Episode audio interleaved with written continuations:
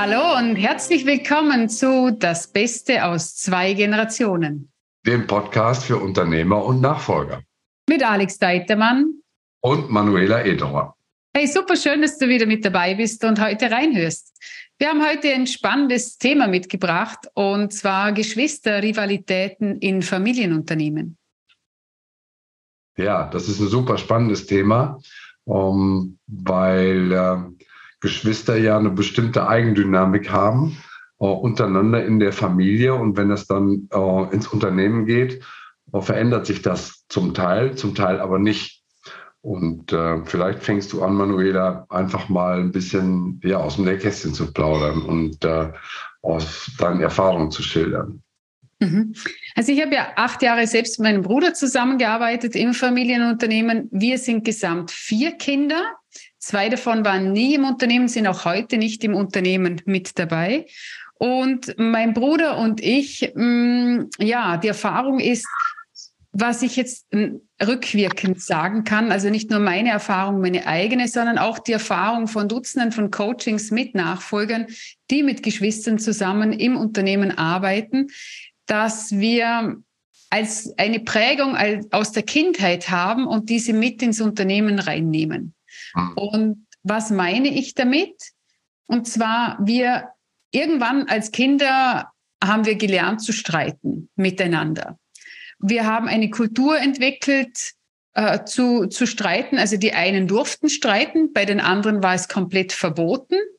Und doch, auch bei denen, vor allem bei denen, wo es verboten war, wurde sehr, sehr viel unter den Teppich gekehrt, weil die Harmoniesucht so groß war, dass keine Konflikte ausgetragen wurden.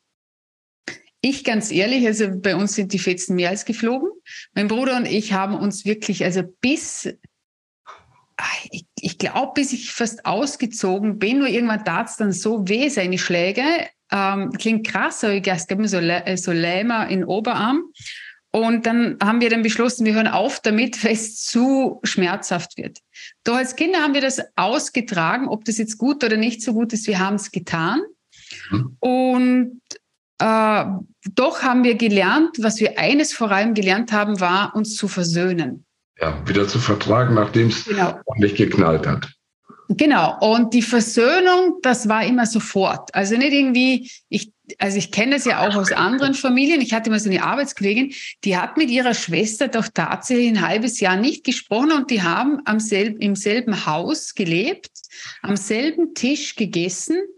Und das äh, wäre in unserer Familie, hätte das unsere Mutter und der Vater nicht geduldet sondern äh, es wichtig war, dass die Versöhnung wieder stattfindet.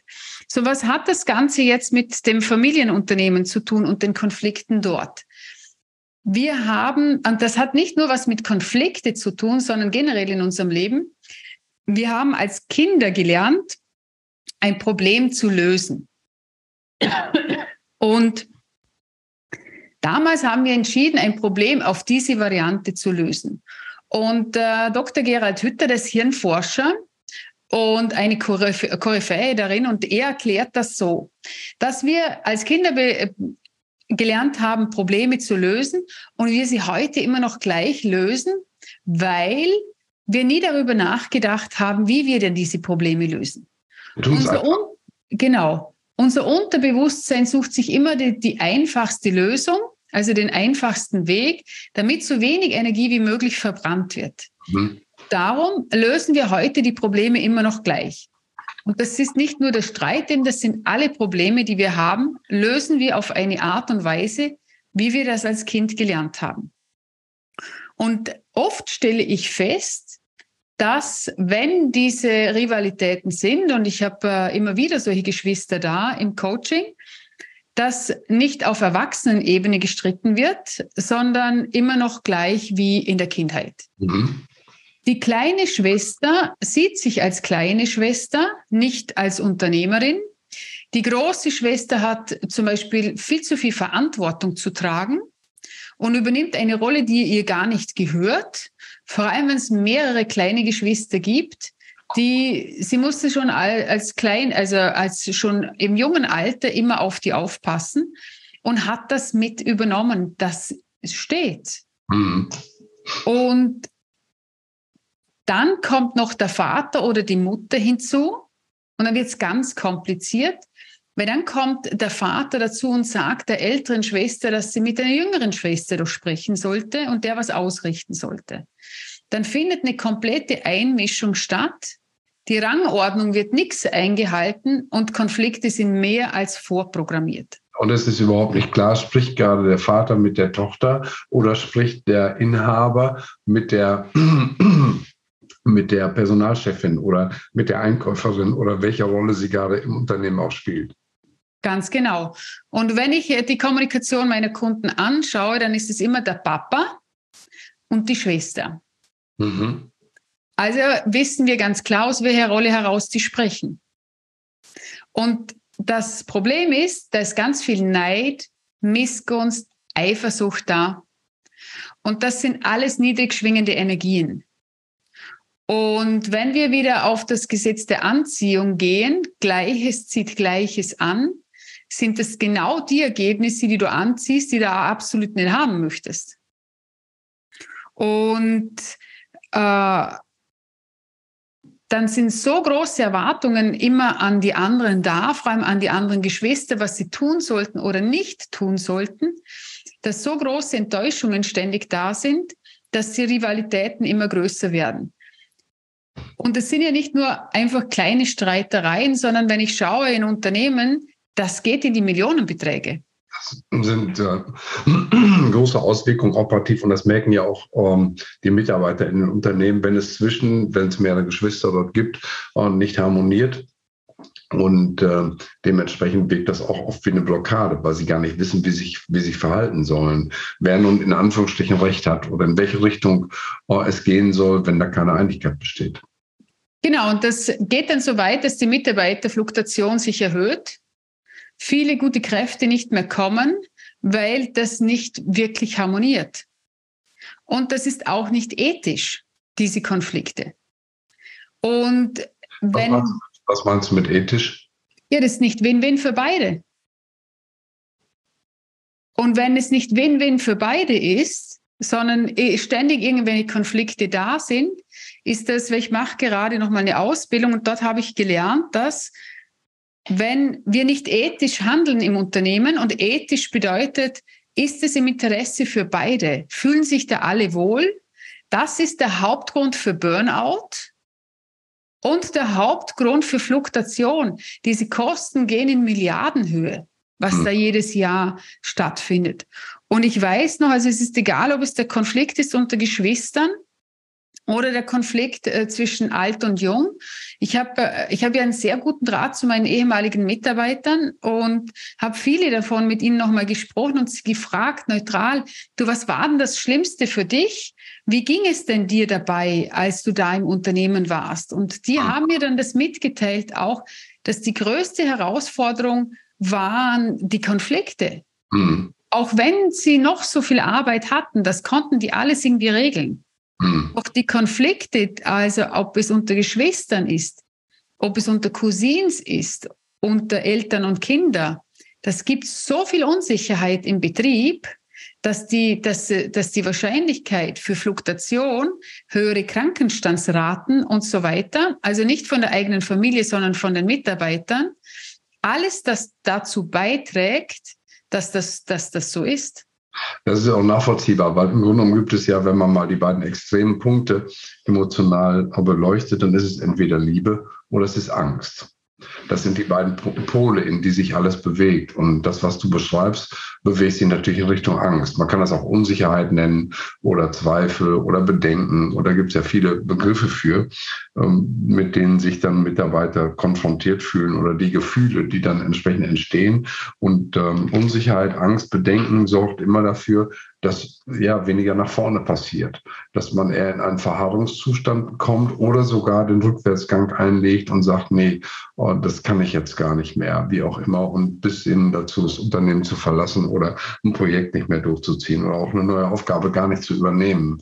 Und ich denke, das ist ein ganz wesentlicher Punkt. Die Frage ist aber ja, wie kommt man aus so einer Situation raus? Oder wenn man drinsteckt, ich glaube, das ist ja noch schwieriger, wenn man als, äh, ähm, ja, als äh, Kind als Geschwister mit ähm, Bruder oder Schwester oder beiden im Unternehmen arbeitet und so eine Konfliktsituation hat, die man spürt, die man wahrnimmt, wie kommt man da raus? Wie kriegt man das hin?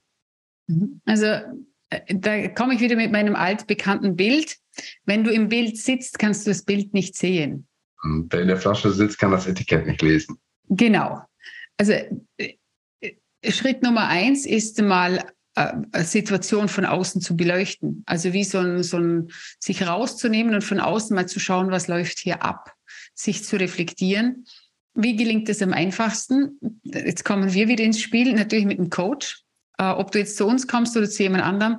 Äh, ich habe, äh, wie habe ich letztes Mal zu meiner Freundin gesagt, hast du jemanden an deiner Seite, der dir gute Fragen stellt? Und sagt sie, ja, ich habe eine Kinesiologin. Na, ja, ist schön, gut. Hast du jemanden an deiner Seite, der dir gute Fragen stellt? Äh, ja, ich habe noch äh, eine Energetikerin, die mich energetisch behandelt. Hast du jemanden an deiner Seite, der dir gute Fragen stellt? Nein, habe ich nicht. Mhm. Und da sie kein, äh, keine Unternehmerin ist und vor allem, weil sie meine Freundin ist, äh, Freunde gehören nicht zu mir ins Coaching, habe ich ihr dann gesagt, hier hast du eine Adresse und das tut dir sehr gut, äh, jemanden an der Seite zu haben, der, gutes, der, der oder die gute Fragen stellt. Und ich empfehle dir auch, äh, hol dir jemanden an deine Seite, denn äh, das nicht anzuschauen, diese Konflikte weiter äh, zu haben, dieses ungute Gefühl, diesen Neid, Eifersucht, Hass, was auch immer da da ist. Das ist das Schlimmste. Äh, ist erstens das Schlimmste. Und wenn wir ein Etikett drauf hängen, kannst du dir selbst jetzt mal eine Zahl geben. Und ich würde sagen, du darfst die Zahl sehr hoch schreiben, weil es nicht eine Momentaufnahme, sondern etwas, was über Generationen in die Zukunft geht. Mhm. Und da können viele Millionen Euros draufstehen was dieser Konflikt wirklich kostet, äh, auch an Energie, an Zeit, an Lebensfreude, an, an, an allem, was da äh, nicht passieren wird, weil eben unterschwellig immer irgendetwas läuft. Und im Gegenzug ein Coaching ein minimaler Betrag kostet. Mhm. Und ich dir wirklich empfehlen kann, äh, das mal anzuschauen, auch zu lernen, auf Erwachsenenebene zu kommunizieren und zu schauen, also das ist das, was ich mache, auch in meinen Trainings, in den Coachings direkt, auch mit Geschwistern miteinander, dass wir miteinander üben, dass diese Themen offen angesprochen werden, das zuerst einmal aufs Tablett kommt und öffentlich gemacht wird, also öffentlich unter den Geschwistern, nicht öffentlich im Internet. Und äh, dass, dass wir dann schauen, was sind die nächsten Schritte, die zu tun sind. Und egal, ob die dann miteinander weiterarbeiten oder ob einer aus dem Unternehmen ausscheidet, mein Ziel ist es immer, aus der Liebe heraus das zu machen. Ja, das ist ein sehr wichtiger Punkt, mit, der, mit welcher Einstellung man da rangeht. Auch das ähm, kann sich ja dann auch in die Realität übertragen. Egal, ob ich rangehe und sage, ich will das jetzt hier zerschlagen und auflösen oder ich möchte hier für eine einvernehmliche Lösung äh, sorgen. Die Wahrscheinlichkeit, dass das dann so zustande kommt, die ist schon gegeben, praktisch mit dem gedanklichen Ansatz, mit dem man äh, an so eine Sache reingeht. Mhm. Ja, und jetzt äh, wünsche ich dir viel Freude mal beim Beleuchten, solltest du so eine Situation haben. Und äh, ich freue mich natürlich auch, wenn wir mal ein persönliches Gespräch miteinander führen. Dazu hast du meine Kontaktdaten in den Show Notes. Und ich freue mich auch, dich in der nächsten Folge wieder zu hören. Herzlichen Dank, Manuela. Tolles Thema, sehr spannend, wird äh, viel bekannt vorkommen ähm, und vielleicht auch einige betreffen. Ich wünsche allen den Mut, äh, sich hinzusetzen und wenn der erste Schritt ist mit einem Blatt Papier, äh, das mal zu reflektieren und sich eben Unterstützung zu holen, da reinzugehen und diese Konflikte aufzulösen, weil es das Leben ungemein erleichtern kann. In diesem Sinne nochmal herzlichen Dank an dich für das äh, tolle Thema. Herzlichen Dank an Sie und euch, an den äh, Lautsprechern und ich freue mich auf ein Wiedersehen in der kommenden Woche. Tschüss. Servus.